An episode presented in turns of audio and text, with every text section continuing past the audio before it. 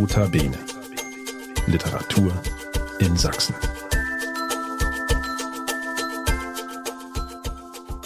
Hallo, das ist der Podcast des Sächsischen Literaturrates. Wir sind der Dachverband sächsischer Literaturvereine und Institutionen und wir wollen die Literaturszene in Sachsen hörbar machen.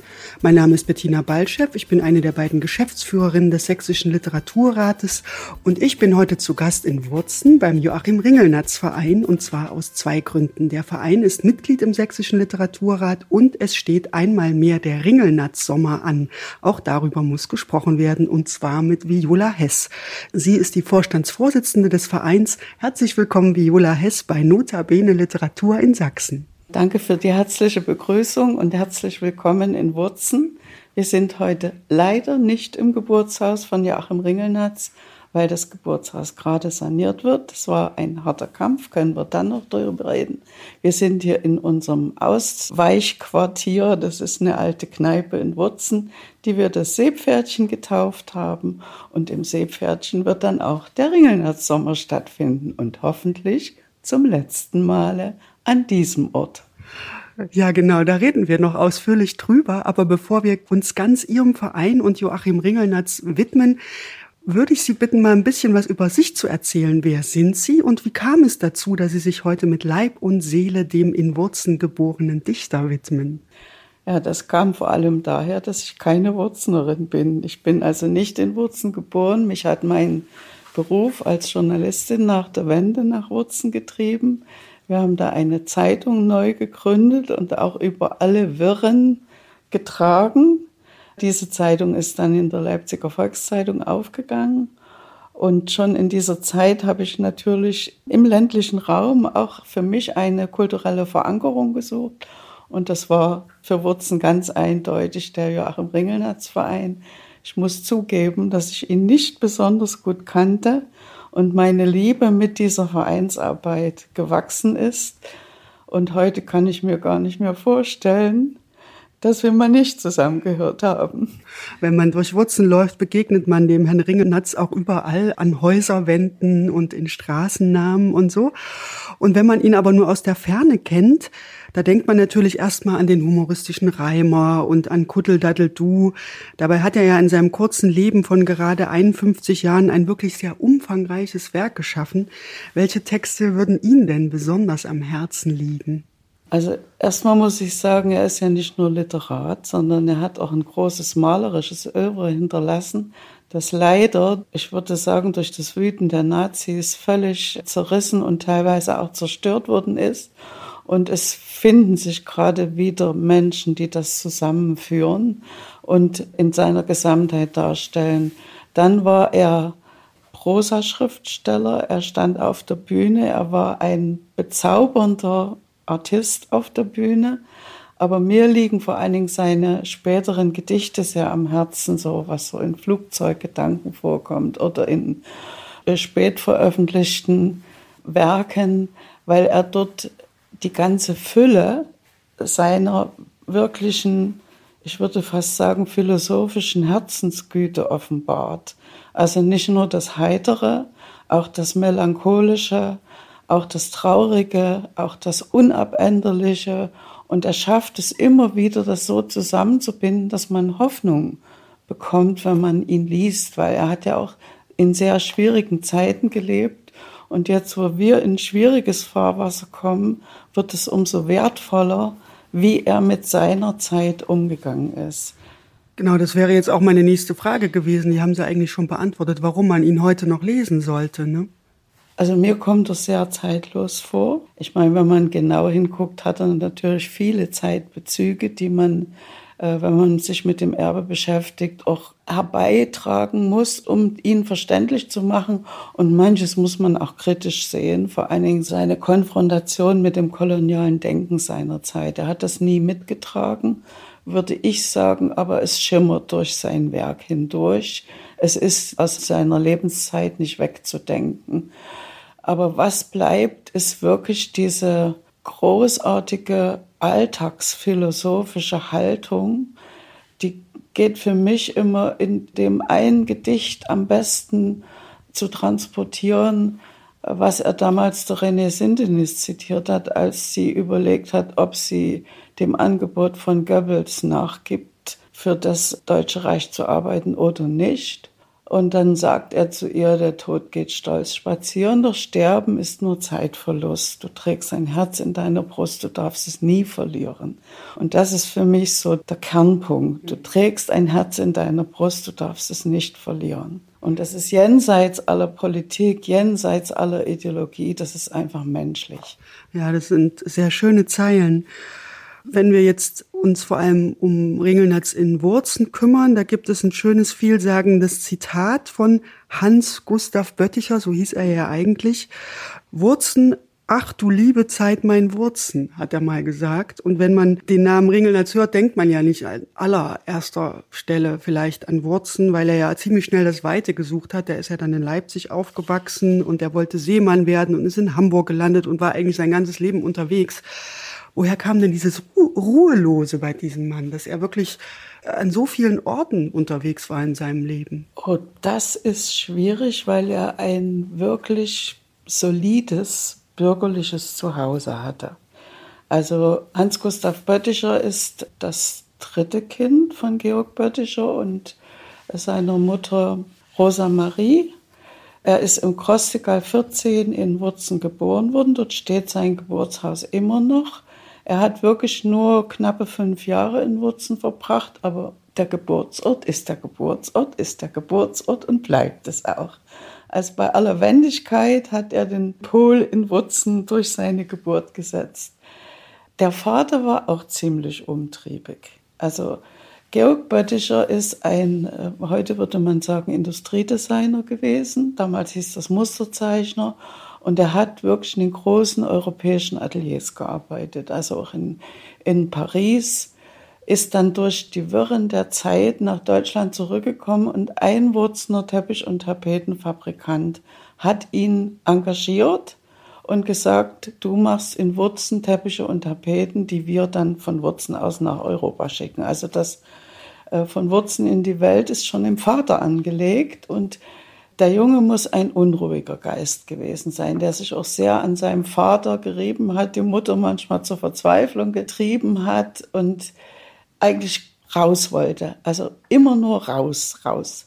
Und er hat in der Familie also wirklich vielseitige Vorbilder gehabt. Da gab es Pfarrer, da gab es Gelehrte und da gab es natürlich auch Seeleute. Und sein Onkel hat ihn da wohl sehr beeindruckt. Er wollte unbedingt auf den Spuren des Onkels die Seefahrt erleben, hat natürlich nicht gewusst, was ein Schiffsjunge auf dem Segelschiff zu erleiden hat, hat es aber durchgestanden und damit war er geprägt. Er wusste dann, was er aushält und die Seefahrt hat ihn lange nicht losgelassen.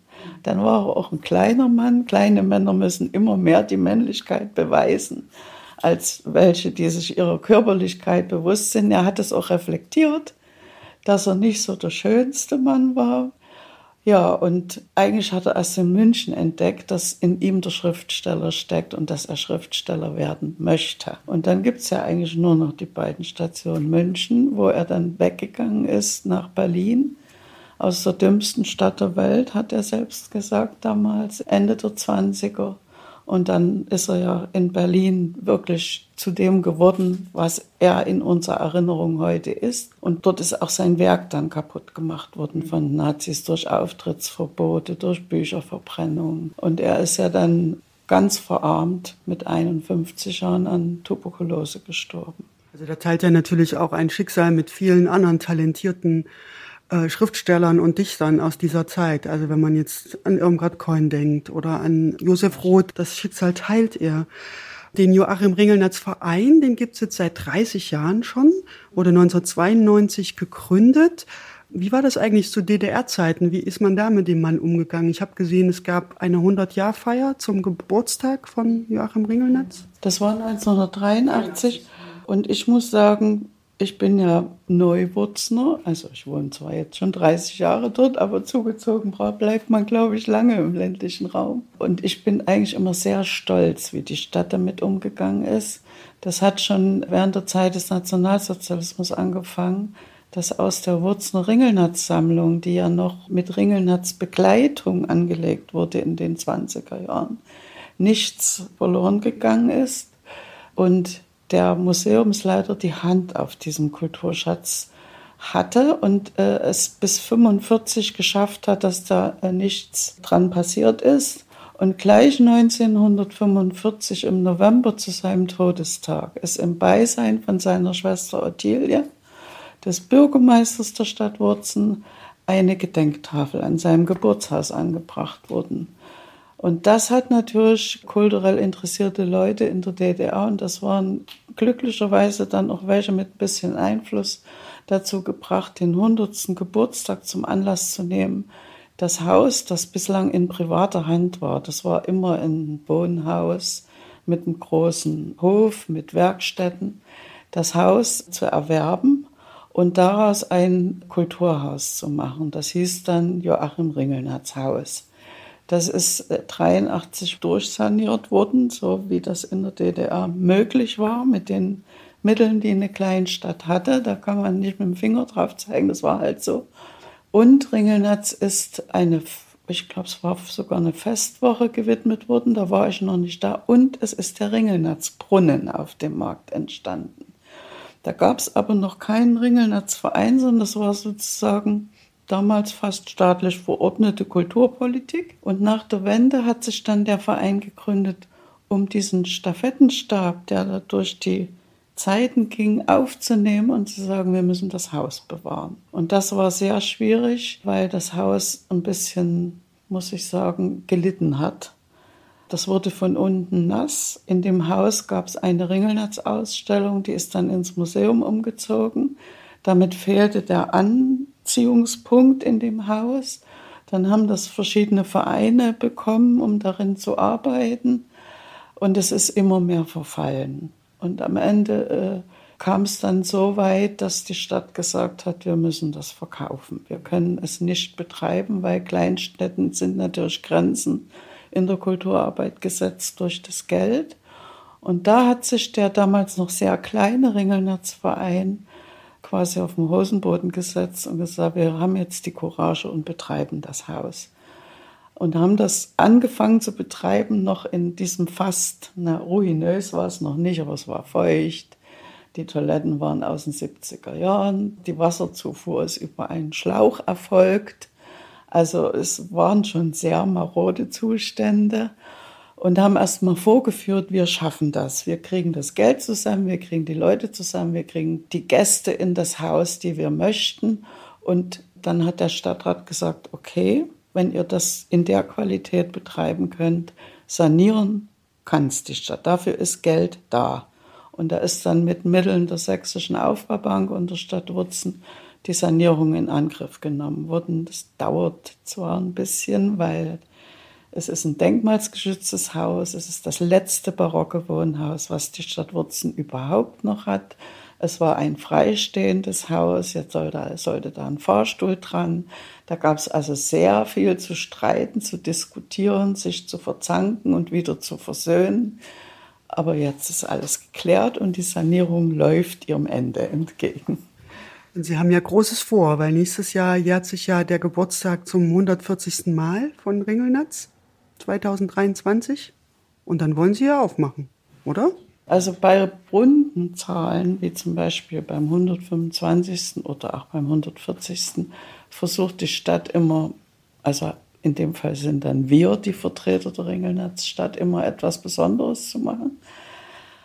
Und wir möchten gerne das Ringelnetz Geburtshaus zur Buchmesse Ende April 2023 eröffnen und hoffen, dass Leute, die auf der Buchmesse ihre Bücher vorstellen, dann auch bei uns im Haus lesen. Wir haben schon mit dem Thomas Xeller gesprochen. Der wird ja von zwei Verlagen vertreten. Der würde das sehr gerne machen. Wir würden auch gerne noch jemand anderes ins Haus holen, sodass sich dieses Ringelnetz Geburtshaus von Anfang an ganz selbstverständlich in diese Literaturszene in Sachsen und vor allen Dingen in Leipzig und seinem Umland einfügt.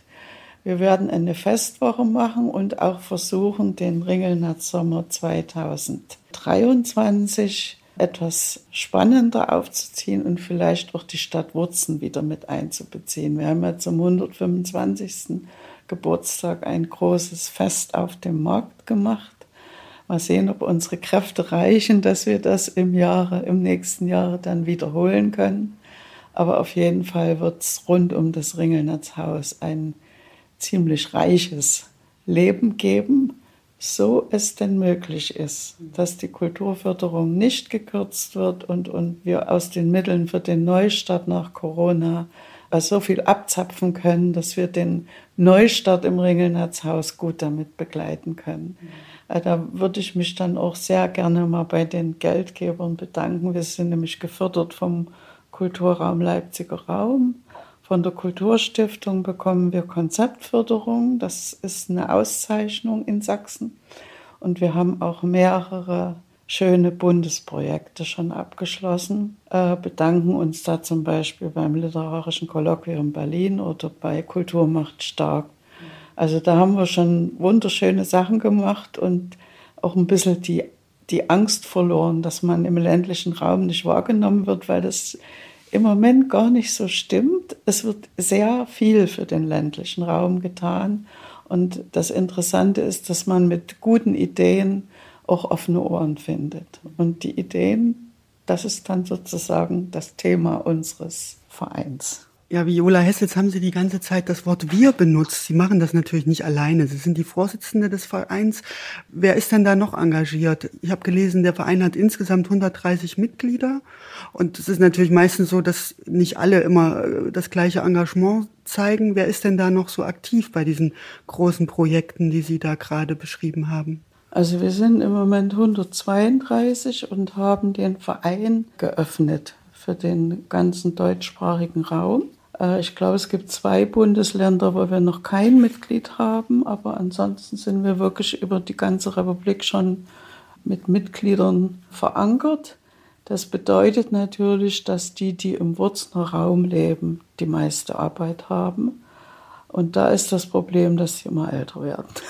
Also ich nehme mich da selbst nicht aus. Ich habe eigentlich nicht gedacht, dass ich mit 73 das Haus einweihe. Ich wollte es eigentlich unterhalb der 70 machen. Aber es hält einen jung, muss ich zugeben. Wir haben einen Vorstand, einen sechsköpfigen Vorstand und eine Gruppe von Helfern, die vor allen Dingen Veranstaltungsorganisation, Gästebetreuung, Ausschank und was da alles immer zu tun ist, macht. Und was ich auch für ganz wichtig halte, wir sind im öffentlichen Leben unserer Stadt gut verankert wenn wir Probleme haben, also wir brauchen mal ein Auto oder es muss mal was transportiert werden oder wir brauchen mal ganz schnell eine Bühne, weil wir uns einfallen lassen haben, wir machen das draußen, dann sind die Unternehmen der Umgebung alle sehr aufgeschlossen uns gegenüber und das ist eigentlich eine große Unterstützung. Und wir versuchen Nachwuchs zu finden. Also ich habe vorige Woche über die Baustelle das Wurzner Jugendparlament geführt. Die haben ganz große Augen gemacht und gesagt, wir müssen was machen. Die Generationen in Wurzen reden nicht mehr miteinander. Ich sage, das können wir gerne in diesem Haus machen.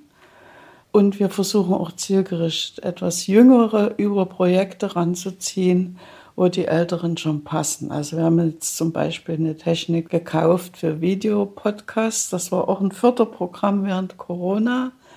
Und da hoffen wir, dass junge Leute Lust haben, mit uns diese Videopodcasts zu basteln und dann auch uns treu bleiben. Und wir machen Projekte mit Schulen, und äh, wer einmal am Ringelnerzhaus dran war als Kind, der vergisst das dann eigentlich nicht wieder. Und die Projekte sind immer so gestaltet, dass die Eltern einbezogen werden. Und wenn das Haus fertig ist, soll das sozusagen eine Spur in diesem Haus werden. Das ist das Haus der Familie, aus der Ringelnatz stammt. Und die war sehr kreativ. Und diese Kreativität wollen wir in dem Haus vielseitig lebendig halten. Also nicht erwecken, sondern die Leute sollen einfach kommen können mit ihren Enkeln, mit ihren Kindern und sich in was ausprobieren, wozu sie vielleicht zu Hause keine Puste, keine Kraft, keine Anleitung haben. Das wird ein Markenzeichen bei uns. Bevor das Haus eröffnet wird, also im nächsten Jahr, steht aber jetzt ganz aktuell noch der Ringelnatz-Sommer an. Der beginnt am 29. Juli bis zum 7. August sind zahlreiche Veranstaltungen geplant. Da machen wir jetzt auch mal noch ein bisschen Werbung. Was haben Sie sich denn vorgenommen für den diesjährigen Ringelnatz-Sommer? Also es ist schon anspruchsvoll, also ein Festival über zwei Wochenenden zu ziehen. Es werden an den beiden Wochenenden insgesamt 15 Veranstaltungen stattfinden Wobei ich auch ein Dankeschön an das Museum unserer Stadt sage. Dort ist ja im Moment die Ringelnatz-Ausstellung.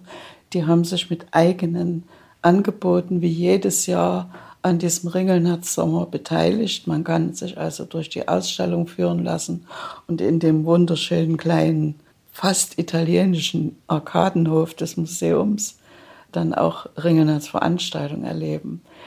Also unser Augenmerk ist immer darauf gerichtet, wir brauchen ein Ringelnetzprogramm, was die Leute anzieht. Und da hilft es immer am besten, wenn sich jemand damit auseinandersetzt, für den das auch eine Offenbarung ist. Und da haben wir dieses Jahr Jörg Schüttauf gefunden. Also Jörg Schüttauf und sein Partner Holger Umbreit werden ihr erstes Ringelnetzprogramm bei uns auf die Bühne bringen in einer Doppelpremiere in Wurzen und in Grimma. Und die waren so verliebt in unser Anliegen, das Ringelnatzhaus durch die Zeiten zu tragen als Geburtshaus, dass sie gesagt haben, von jedem Auftritt mit diesem Programm, das heißt öffentliche Probe, äh, wird sich also mit dieser, dieser Umtriebigkeit von Ringelnatz beschäftigen, der ja heute in Kassel und morgen in Mannheim und übermorgen dort aufgetreten ist und immer eigentlich in einer Probensituation war. Und wir werden das durch Deutschland tragen und von jedem Auftritt geht ein Obolus an das Ringelnetzhaus, damit wir auch schöne Projekte machen können. Äh, dann kommt der Poetry Slammer Fabian Navarro aus Wien. Der war schon mal bei uns zu Gast. Der geht auf eine ganz andere Ebene. Der beschäftigt sich mit dem Einfluss von Maschinen aufs Texten und hat sich da auch ausprobiert. Also da sind wir ganz neugierig, was er macht. Und um ein bisschen Zeitflair reinzukriegen, haben wir eine Münchner Pianistin mit ihrem Schauspielerpartner eingeladen. Die machen eine literarische Soiree. Ist ja für Ringelnatz schon ein bisschen abgehoben, das Wort Soiree, weil er ja eigentlich Kabarett gemacht hat. Aber Thema der Soiree ist Kati Kobus und der Simplicissimus und wie Ringelnatz dort zu sich als Dichter, als Hausdichter von Kati Kobus gefunden hat. Da sind wir auch sehr neugierig. Wir zeigen, was unsere Stadt zu bieten hat. Wir haben ja einen wunderschönen Ringelnatz Kunstpfad durch die Stadt angelegt. Da kann man an jeder Station über einen QR-Code auch noch eine Komposition abrufen, die sich auf den Ort oder auf das Werk von Ringelnatz bezieht. Da gibt es Führungen und wir setzen uns auch ein bisschen neugierig mit äh, Aspekten aus dem Leben von Ringelnatz auseinander. Es wird eine Historikerin, Museologin aus München kommen, die sich mit Samoa beschäftigt hat. Und Ringelnatz war ja 14, als er im Gymnasium gegenüber dem Leipziger Zoo den Unterricht geschwänzt hat, weil er die Völkerschau der Samoaner besuchen musste. Das ist schon interessant, was er musste. Und sich statt dem Unterricht zu folgen, dort hat tätowieren lassen hatte einen Schulverweis zur Folge, aber von den Samoanerinnen ist er nie wieder losgekommen. Und da gucken wir mal ein bisschen rein, wie das auf ihn gewirkt hat. Ja, er war ja dem ausgesetzt, Menschen im Zoo zu erleben. Er war auch mit äh, Schiffen unterwegs, wo Kolonien bereist wurden und dort Waren eingesammelt wurden. Und die Frau äh, Tote Aurora aus München aus dem Museum der Fünf Kontinente wird das mal ein bisschen beleuchten. Ja, was machen wir noch? Ja, das ist ja schon eine ganze Menge. Und wenn man sich für Ringelnatz interessiert und für das Programm, kann man das natürlich alles finden auf ihrer Website. Und es liegen auch Flyer aus in ganz Sachsen, nehme ich an. Aber sehr interessant, wie Sie das beschreiben, dass es eben wirklich über die Grenzen hinausgeht. Also genauso wie Ringelnatz äh, in ganz Deutschland und Europa und noch darüber hinaus unterwegs war, sind Sie auch mit Ihrem Programm grenzenlos unterwegs. Also Ringelnatz Sommer in Wurzen bleibt nicht in Wurzen, sondern lädt sich Gäste eigentlich aus ganz Deutschland und sogar aus Österreich ein. Ja, das ist eigentlich eine gewachsene Sache. Der Ringelnatz-Sommer ist ja nicht neu. Bestimmt 18 Mal. Haben, wir haben noch gar nicht nachgeguckt, wie lange wir den schon mal. Am Anfang waren das so über den Sommer verteilte Einzelveranstaltungen. Und als wir das Haus übernommen haben, haben wir uns dann orientiert an anderen Vereinen und haben dann bei der Fallada-Gesellschaft viele Anleihen genommen. Die haben uns wirklich in der Startphase sehr unterstützt. Das ist auch ein großer Verein, der das Fallada-Anwesen in Karwitz betreibt. Und äh, das Modell, was sie dort mit den Kommunen, mit dem Landkreis, mit ihren Förderern gefunden haben, das hat uns so interessiert, dass wir das auch übernommen haben. Und die Fallada-Tage, das sind immer drei Tage, Freitag, Sonnabend, Sonntag, wo auch so konzentriert Kultur angeboten wird, die haben wir als Modell genommen und haben dann schnell festgestellt, wir haben so viele Aspekte bei dem Ringelnatz, der ja auch kaum wissenschaftlich betrachtet wurde. Das ist leider so, dass er äh, noch darauf hart von der Literaturwissenschaft richtig entdeckt zu werden. Bis jetzt gibt es nur an der Uni Göttingen Arbeiten zu ihm. Und äh, so ist das gewachsen und wir haben immer gesagt, wir gucken ihn an, wir gucken seine Lebenszeit an, wir gucken seine Zeitgenossen an, wir gucken an, was ist denn aus ihm geworden? Also wen hat er angeregt? Äh, wie kann man zeitgenössische Künstler einbinden? Und diesmal haben wir was sehr Schönes. Wir haben nämlich einen Andreas Reimann eingeladen. Andreas Reimann ist der Enkel von Hans Reimann und Hans Reimann und Ringelnatz waren Freunde, die sich auch sehr gefoppt und äh, auch gegenseitig auf die Schippe genommen haben. Und Andreas Reimann wird eine Doppelveranstaltung machen. Einmal erzählt er über diese Freundschaft. Also es gibt dieses wunderbare Gedicht von Ringelnatz, Ansprache an eine Geschminkte vor dem Wilberforce-Monument. Und darauf hat Reimann eine Persiflage gemacht. Und die bringt er mit. Die ist wirklich köstlich. Und im zweiten Teil wird er dann seine eigene Lyrik vorstellen. Und das gehört auch immer zum Ringelner Sommer, dass Gegenwartslyrik in diesen Festtagen verankert wird. Für nächstes Jahr haben wir uns dann schon was ganz Besonderes ausgedacht. Das verrate ich mal jetzt noch nicht. Das werden dann mehrere Lyriker sein, die wir da einbinden. Aber das ist so der Bogen, den wir zu schlagen versuchen. Und für dieses Jahr haben wir uns sogar noch einen Kunstwettbewerb ausgedacht. Wir hatten also eine, eine Summe Geldes bereitgestellt, um für den Park, der hinter dem Ringelnetzhaus entsteht, das ist so eine kleine, schicke Grünanlage mit ein paar Bäumchen, dass wir dort Kunstwerke nach und nach installieren. Das soll also ein Kunstpark werden. Und da haben wir das erste Kunstwerk ausgeschrieben. Es wird also während der Führung am Haus werden dort die Entwürfe ausgestellt und danach tagt eine Jury und gibt den Zuschlag, welches Kunstwerk in diesem Jahr noch umgesetzt wird.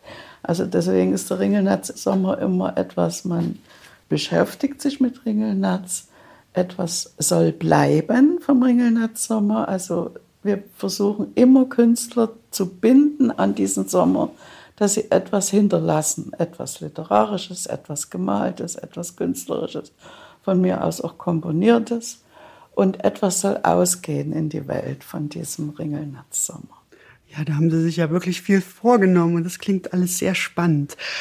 Viola Hess, ich danke Ihnen sehr herzlich für dieses aufschlussreiche Gespräch und wünsche Ihnen viel Erfolg mit dem Ringelnatz Sommer und natürlich auch mit dem ganzen Projekt, mit dem Geburtshaus und mit Ihrem Verein. Das können wir brauchen, wie alle guten Worte. Dafür bedanken wir uns sehr und wir hoffen, dass ganz viele Gäste dieses also wir hoffen wirklich opulente und vielseitige Angebot nutzen kommen. Ja, das glaube ich ganz bestimmt, nachdem Sie uns das so schön beschrieben haben. Und das war wieder eine Folge von Notabene Literatur in Sachsen, dem Podcast des Sächsischen Literaturrates. Mein Name ist Bettina Baltschew und wenn ihr reagieren wollt, meldet euch gern unter kontakt@sächsischer-literaturrat.de. Schaut auf unserer Website vorbei, da findet ihr auch alle weiteren Folgen unserer Podcast-Reihe, die ihr natürlich auch bei allen einschlägigen Streamingdiensten abonnieren könnt. Bis bald, wir hören uns. Nota Bene. Literatur in Sachsen.